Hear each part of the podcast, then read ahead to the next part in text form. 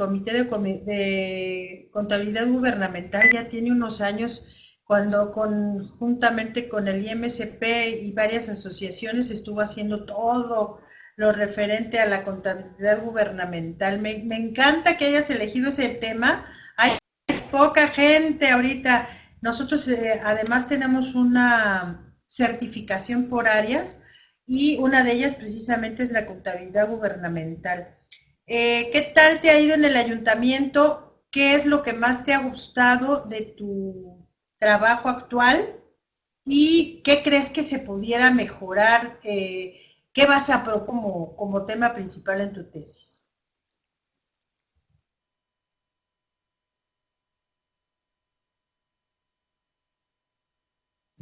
Ok, excelente. Sí, y bueno, prácticamente lo que me ha gustado de mi trabajo es sin duda alguna lo que es toda la cuestión auditable, lo que es auditoría, tal cual, me encanta, me fascina, es un mundo inmenso. Asimismo, yo creo que lo que sí podríamos mejorar en determinado momento es sin duda alguna las políticas, más que nada, lo que son manuales, porque prácticamente es como algunos compañeros me, hacían el comentario que el estar en una entidad trabajando de gobierno prácticamente en automático piensan, no, ¿cómo estoy trabajando en ese tipo de entidades? Si se prestan a muchos desfalcos, engaños, etcétera. Pero bueno, prácticamente ya al estar del otro lado me doy cuenta que es un mundo completamente diferente y a veces uno se enfrenta a parámetros ya establecidos.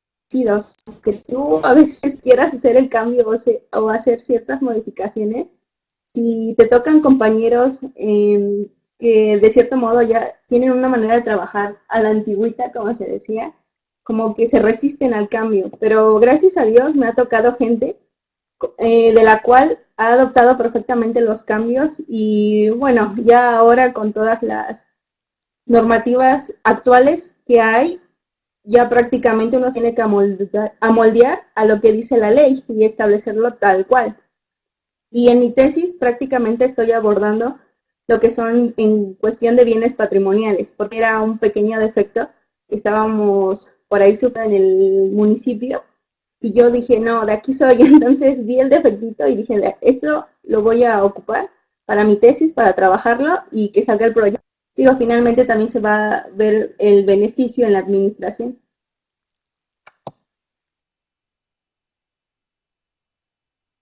Pues sí, como dices tú, toda esta situación de la contabilidad gubernamental ahora sí que ha salido sobre todo para tratar de evitar la corrupción, porque ya hemos visto en varios estados de la República cómo se hace perdedizo millones de pesos, ¿no?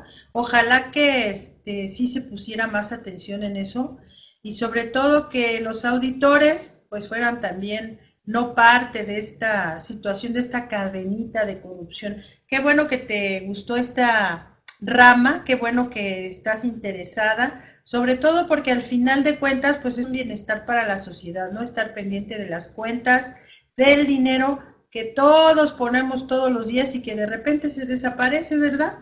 También he visto que estás, eh, bueno, que estuviste como auxiliar administrativo en otras empresas. ¿Esto sí te sirvió, esta preparación que tuviste anterior para lo que haces actualmente? ¿Consideras que sí? Me gusta mucho que hayas estado ya trabajando desde el 2010, porque yo le recomiendo a todos los chicos que practiquen, porque si no, cuando salgan de la carrera van a estar en blanco. Cuéntanos cómo ha sido tu experiencia laboral.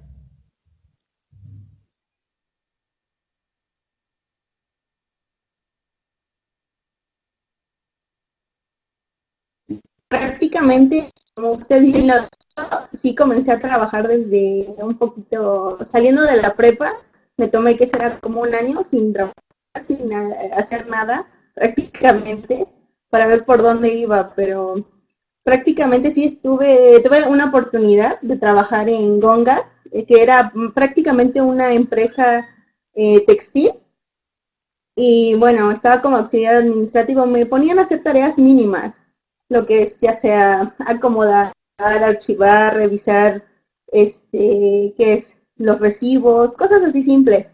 Pero bueno, yo considero que sí me sirvió de mucho porque uno se va abriendo paso y va sabiendo cómo tratar a la gente. Porque prácticamente yo creo que cuando salimos de, ahora sí, de la universidad y nos involucramos lo que es al mundo ya empresarial, sí nos cuesta como un poco el desarrollarnos e incluso sociabilizar de cierto modo.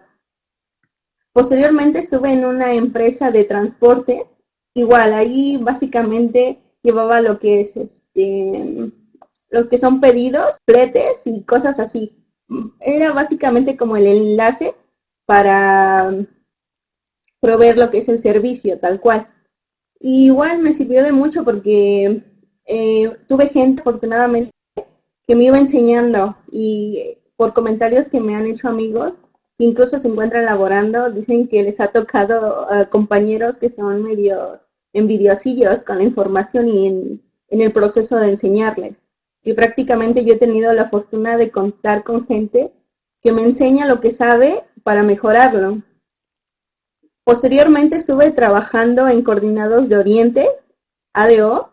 Igual esa fue una oportunidad inmensa porque incluso tuve lo que es a mi cargo gente. Entonces ya prácticamente yo era jefa. Y sí fue una bonita experiencia porque prácticamente me puse en el papel del otro. Ya no era lo mismo de que, ay, si mi jefe me ordena, ¿por qué él no lo hace? Entonces prácticamente me tocó estar del otro lado no, traté de hacer un buen papel, o sea, el respeto y el saber dirigir lo que es una, un grupo de trabajo. Yo creo que eso es importante también, el planear lo que son incluso las corridas, porque ahí, eh, bueno, como bien saben, ADO es una empresa que se dedica al transporte y es una empresa que trabaja las 24 horas del día casi, prácticamente y hay corridas todos los días del año. Entonces sí es una bonita experiencia y aprendí de todo. Estuve desde lo que es auxiliar administrativo como jefa y también estuve lo que es en la zona comercial, tal cual, el trato directo con los clientes. Entonces aprendí un poco de lo que es la mercadotecnia, tal cual. Y bueno, eh, se venció lo que es mi contrato y por cuestiones también personales, se me presentó lo que es la oportunidad de trabajar en el ayuntamiento. Entonces lo tomé, es una rama completamente distinta, ya que eh, usualmente estuve trabajando con empresas del sector privado y ahora era algo gubernamental. Prácticamente eh, sí se relaciona, aunque son en sectores completamente distintos, pero aplicamos igual lo mismo, los principios incluso de contabilidad son aplicables en el sector gubernamental, eso no cambia. Entonces yo creo que sí me dejó muchas enseñanzas el, el laboral ya desde muy chica, por así decirlo.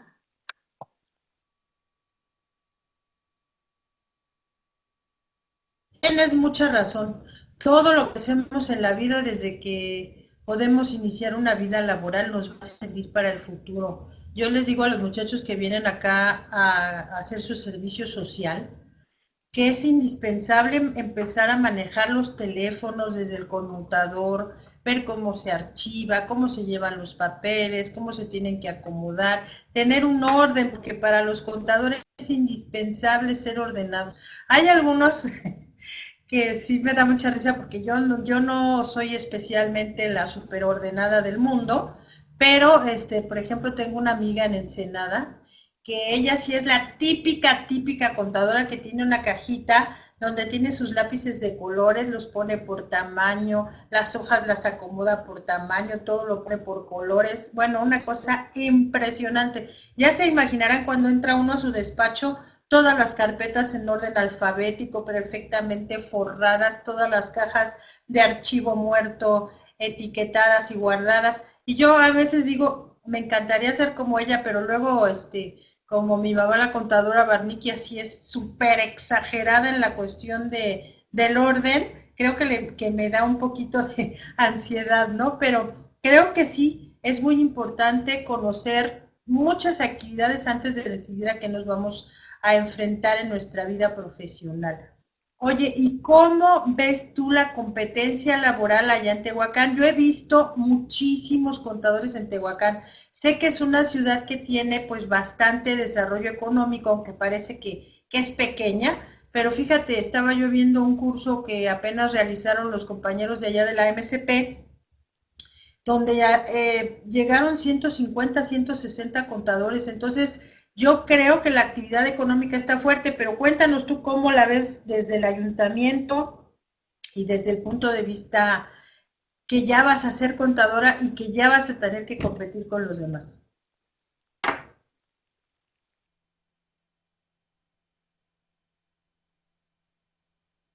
Sí, así es. Hay mucha competencia pero yo creo que aquí también, bueno, entra mucho el cómo te va para tus clientes, porque, bueno, prácticamente es un campo muy reñido, bien lo dijo usted, pero yo creo que aquí también vale mucho el cómo trates a tus clientes, realmente eh, cómo presentes tu información financiera, el cómo estés más que nada, em, bueno, tus clientes estén a gusto contigo, porque prácticamente sí hay mucha demanda de contadores y de precios y a veces, bueno, por ejemplo, te hacen un, eh, un cuestionamiento a algún cliente, no, pues cuánto me vas a cobrar, no tanto. Y al rato se van con otro y resulta que él vende su trabajo más barato, etcétera, y entonces sí, el cliente usualmente es lo que dice, ¿sabes qué? No, tú me vas a cobrar muy caro, entonces me voy con alguien que me, que me hace lo mismo que tú y más barato.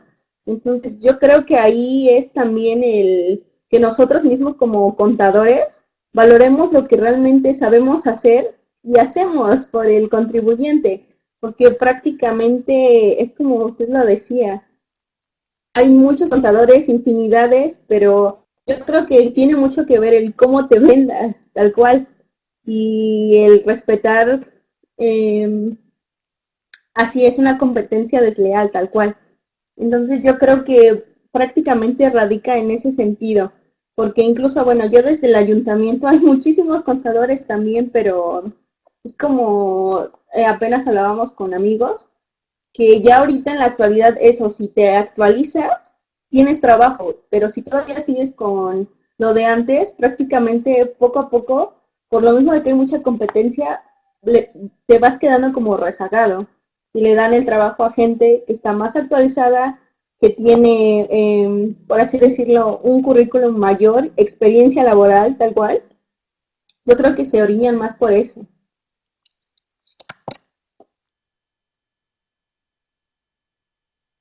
Sí, precisamente por eso te vamos a invitar a que te afilies a Nafinet a la Asociación Nacional de Fiscalistas.net, quien tiene una promoción que mientras son estudiantes no les van a cobrar nada por pertenecer.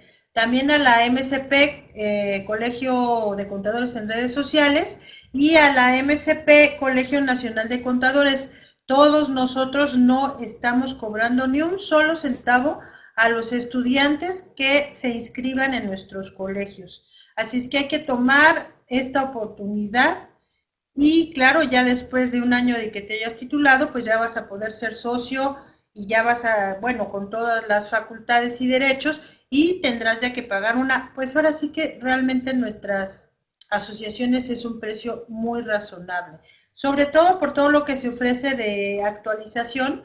Claro que el más actualizado va a ser el que mejor se venda, pero me estaba yo imaginando si después de que te titules tú vas a querer ser un contador, eh, ahora sí que tenga su despacho, un profesionista independiente, o te gustaría seguir trabajando para el gobierno del Estado?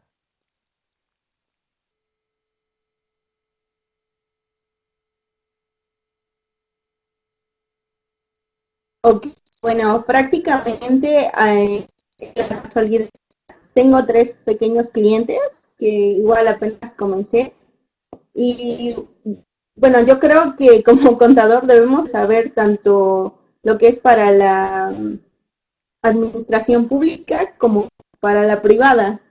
Entonces, yo creo que me encantaría seguir en lo gubernamental, sin duda. No sé, como que le agarré cierta fascinación, por así decirlo, a esta rama.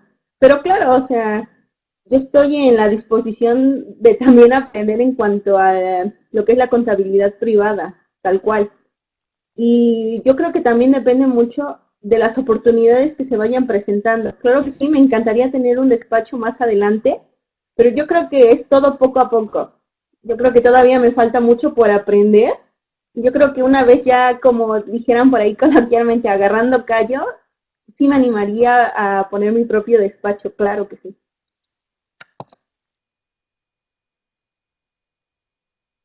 Pues sí, como dices tú, se puede todo, porque fíjate que los contadores de allá de Tehuacán, por, eh, por darte un ejemplo, trabajan haciendo auditorías a los municipios, trabajan para los órganos de fiscalización y esto lo logran a través de un certificado que se les otorga en nuestra asociación, con el cual ellos lo presentan allá y concursan para hacer estas auditorías. Entonces tú también podrías participar en esto de las auditorías gubernamentales si ya no quieres eh, trabajar de tiempo completo en el ayuntamiento y casi, bueno, la mayoría o todos tienen su despacho particular. Entonces, creo que ahí, por ejemplo, se conjuntan perfectamente las dos cosas que quieres hacer. Para lograr esto necesitas, eh, para ser un un contador público registrado ante el SAT tener una antigüedad de tres años, por lo tanto, en un colegio profesional con sus registros, te invito a que a la brevedad te vayas inscribiendo para que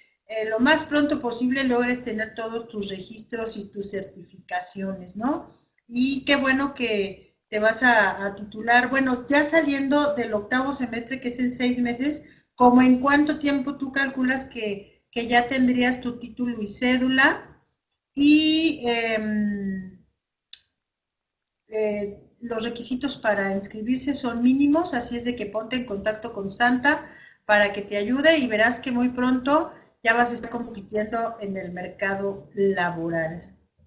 Em, por otra parte, cuéntanos qué materias han sido las que más te han gustado de la carrera y qué materias de plano así y experiencias has tenido con tus maestros?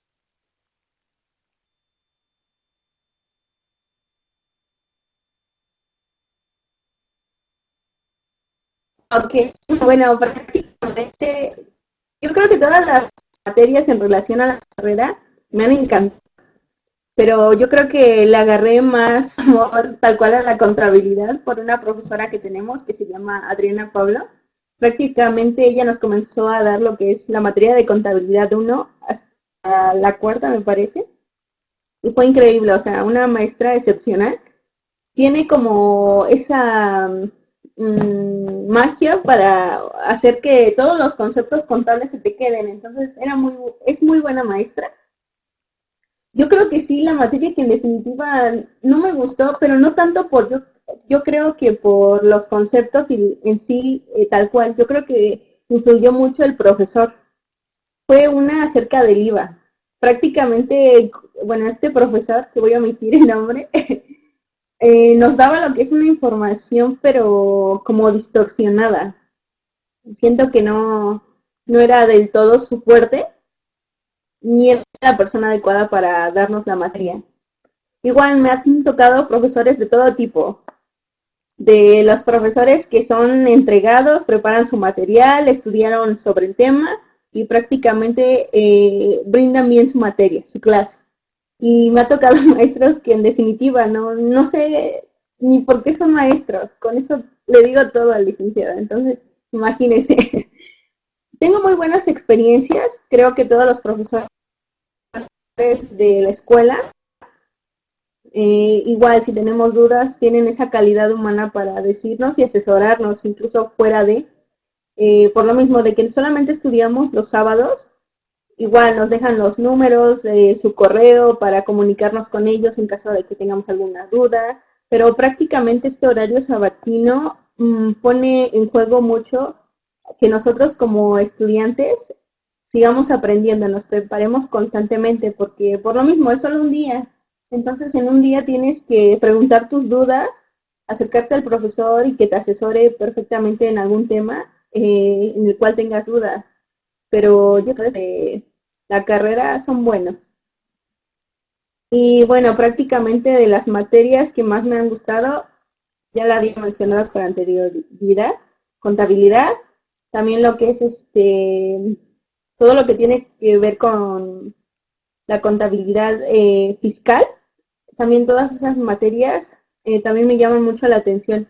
Yo creo que probablemente, eh, no sé, a futuro me gustaría agarrar algo así como fiscal, porque también es un tema muy interesante y creo que son muy pocos contadores los que manejan esa rama tal cual, entonces sí sería como de mis materias preferidas.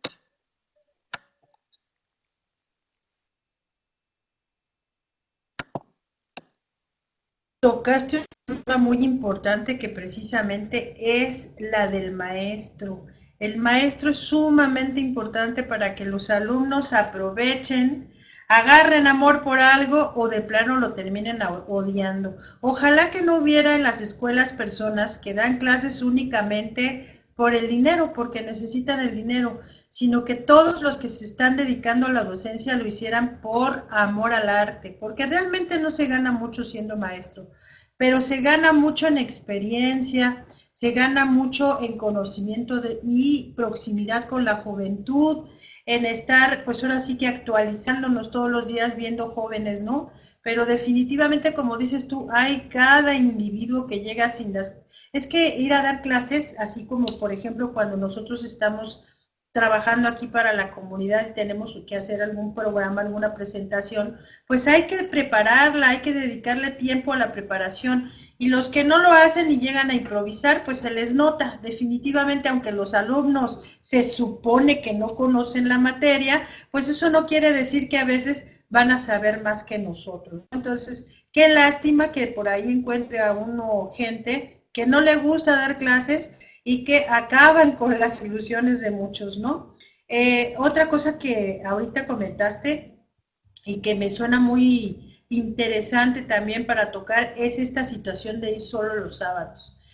Yo creo que presenta mucha más dificultad, como dices tú, ir únicamente los sábados que la que puede presentar para los alumnos que van de lunes a viernes.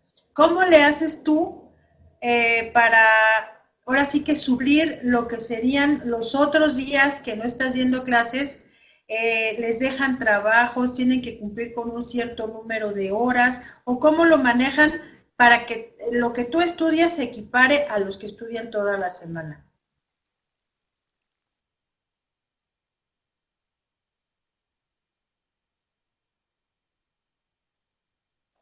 Sí, prácticamente lo que es el inicio del semestre nos dan lo que es el temario, tal cual.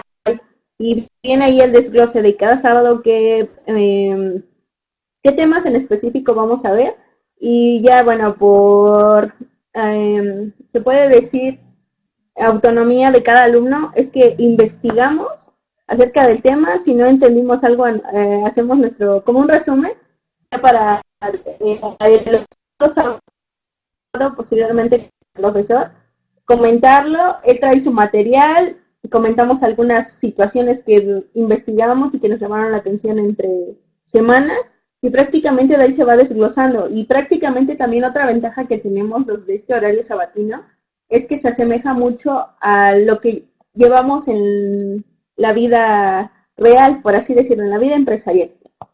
Entonces yo creo que por esa parte es que vamos de cierto modo supliendo lo que aprendería un alumno de horario, por así decirlo, de lunes a viernes, porque prácticamente también otra desventaja que tendrían las personas que están es la experiencia laboral, porque prácticamente se la pasan estudiando y nosotros no, porque trabajamos y estudiamos, entonces es de esa manera en que se compensa, creo yo, lo que son las adquisiciones en cuestión de temas acorde a la carrera que estamos estudiando. Entonces yo creo que por ahí va la compensación. Lidia, que en eso tienes mucha razón. La mayoría, supongo que de los que van en sábado es porque trabajan. Ojalá que trabajen todos en algo relacionado con la, con la carrera para que les sirva más pero creo que da un, a lo mejor hasta un triple de dificultad, ¿no? Porque hay que cumplir con el trabajo, hay que cumplir con la investigación, y hay muchos eh, estudiantes que desafortunadamente no saben estudiar, sino que están en el famoso copy-paste, o que pues en sus escuelas no les enseñaron en la prepa, en la secundaria, a ponerse a hacer investigación y entonces me imagino que eso pues representa un triple esfuerzo que hacen las personas que como tú solamente eh, estudian los sábados y trabajan el resto de la semana. Me imagino que por lo mismo a lo mejor no hacen mucho trabajo en equipo, ¿verdad?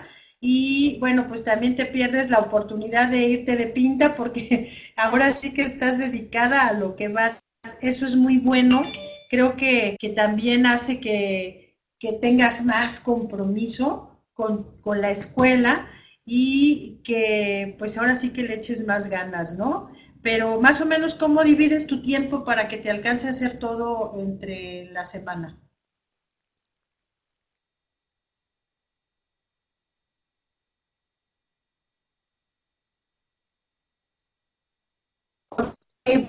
prácticamente avanzo con las tareas saliendo de trabajo. Porque, por ejemplo, mi horario en sí de entrada es de 8 de la mañana hasta 4 de la tarde. Y ya prácticamente tengo toda la tarde libre para realizar lo que son mis actividades, ya sea de la escuela o avanzar con actividades también de mis, bueno, los pequeños contribuyentes que ya tengo. Entonces yo creo que de esa manera voy compensando. Prácticamente a mí me da más tiempo porque tengo eh, lo que es toda la tarde libre y muchos de mis compañeros no. A veces como decían, depende de en qué estemos trabajando, es que ellos ya agarran lo que es en la noche para avanzar con las tareas. Entonces yo creo que sí, sí es complicado, pero afortunadamente por mi horario yo creo que tengo esa ventaja de ya enfocarme en mis asuntos personales, tanto y de la escuela ya toda la tarde. Entonces yo creo que es un punto a mi favor.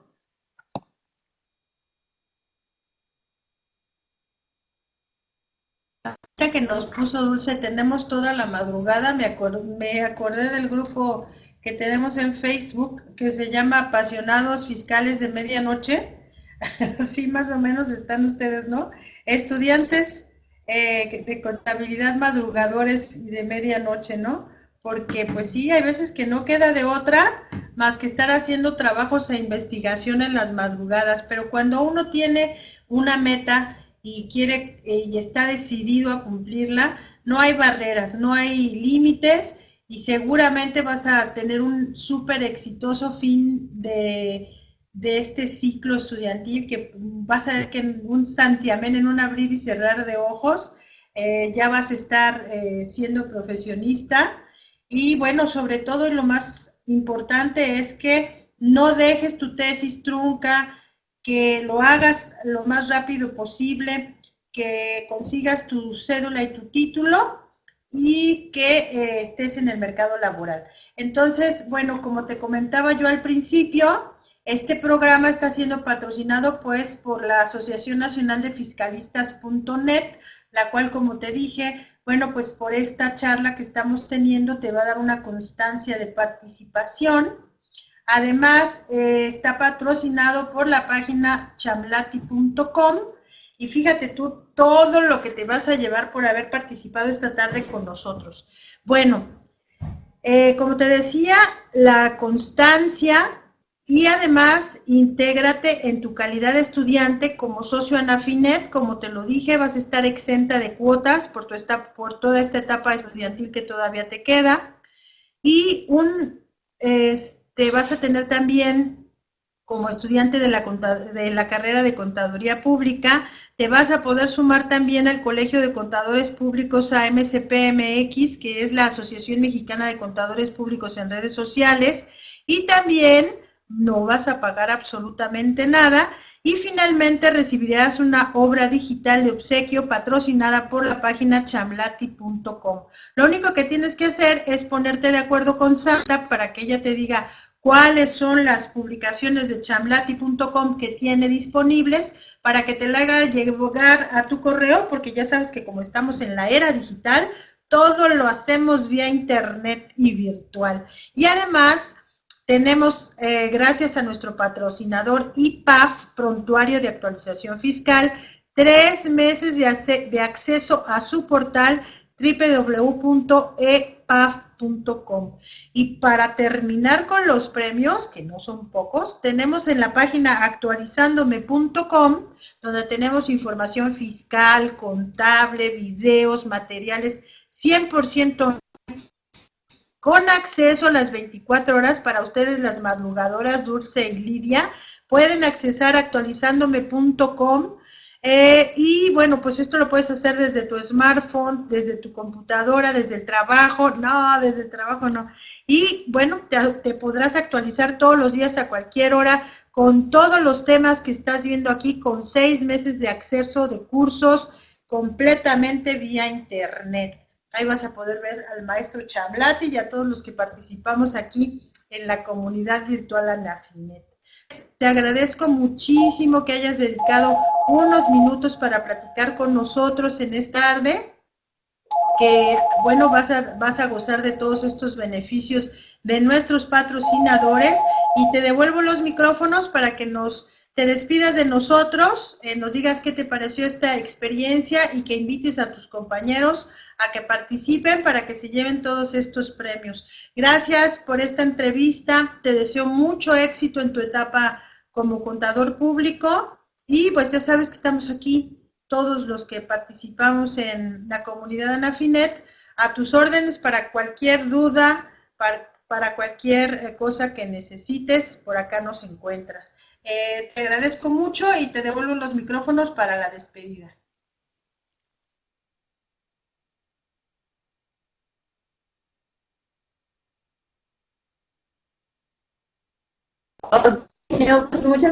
Gracias a usted por esta tarde. Prácticamente eh, me siento contenta de participar en este tipo de foros, porque como al principio lo mencionaba, eh, es una etapa y una plataforma para los jóvenes, los futuros eh, profesionistas. Entonces yo agradezco muchísimo por esta oportunidad y también por todos los beneficios que nos otorga este tipo de plataformas por haber participado. Entonces, prácticamente, eh, igual invito a todas las personas, bueno, básicamente estudiantes, para que se sumen a, esta, a este proyecto, que a mí me parece que está excelente, porque nos sirve de experiencia para muchos eh, compañeros y estudiantes también, de todas las carreras prácticamente. Y es increíble que a través, como usted bien lo decía, esta era digital, sea una cercanía eh, a través de la red, tal cual. Entonces, no, pues yo encantada y agradecida también. Igual para cualquier cosa y Santi, igual quedo a disposición tuya para que me indiques este qué procede. Y gracias, licenciada Aida. Igual, un placer y un gusto haber compartido esta tarde con usted.